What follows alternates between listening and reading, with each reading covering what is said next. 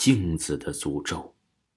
胡峰啊，自从大学毕业以后，便在外面找了一份工作，是一家小企业公司，工资不多呀，也不少，够他花。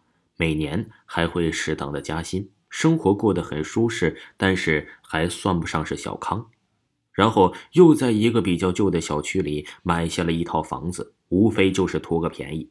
房子在三楼，一室一厅一厨一卫，还带个生活阳台，一个人住正合适。唯独碍眼的是啊，客厅里摆着一个立着的镜子，而且那镜子和门是对视的。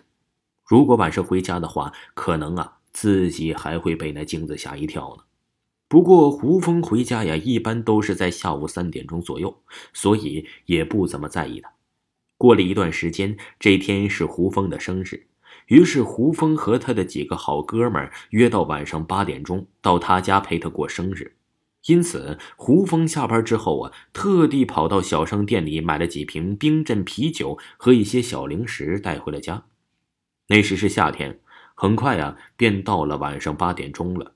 胡峰的几个好哥们一同到了胡峰的家门口，并且呀，还为他买了一个生日蛋糕。叮咚，胡峰啊开了门，并附带了句“欢迎光临我家”。胡峰的几个好朋友把生日蛋糕啊递给了他。胡峰边接边说：“呀，哎呀，我竟然把这么重要的东西给忘了，多谢了。”他的几个好朋友。把灯给关了，然后啊，把生日蛋糕的礼盒拆开了，再把生日蜡烛插上并点燃，最后让胡峰许个愿，又再把生日蜡烛吹灭，唱了首生日歌，便开始啊分蛋糕吃了。可是他们忘记开灯了。这时候，在某个角落有一个诡异的微笑望着他们。吃了一会儿，忽然呢，又听到了那个似哭又似笑的声音。刚开始啊，他们还以为听错了呢。过了一会儿，又发出了同样的声音。他们突然害怕了起来，心里呀都提到了嗓子眼上去了。这时候，突然从镜子里面出现了一个人，哎，不对，准确的说呀，是一个怪物。这个怪物的出现令大家现在都猝不及防。这个怪物长得非常恶心，浑身上下都是腐肉。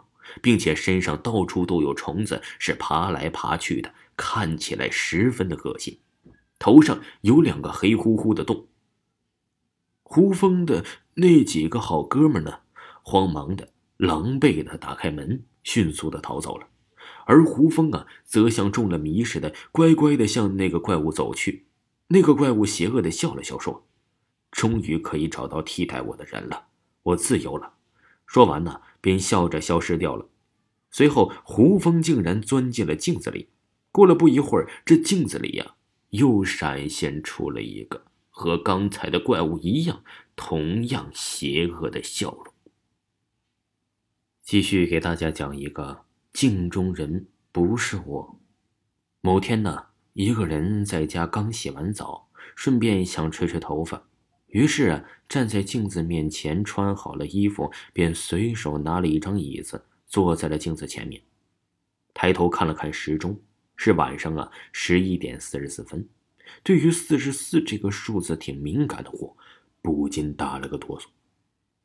但是我还是什么都不管的，在吹着头发，只不过心里一直在想，去看电影的爸妈和弟弟怎么不快点回来呢？这次，算是我第三次遇见。好兄弟，吹完了头发，慢慢的梳了梳头发，想把紧张气氛放轻松的我，对着镜子做了一个可笑的鬼脸。之后啊，这怪事便发生了。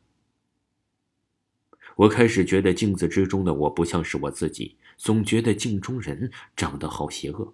但是我对着镜子做动作，镜子里的我也是照着我的动作做呀。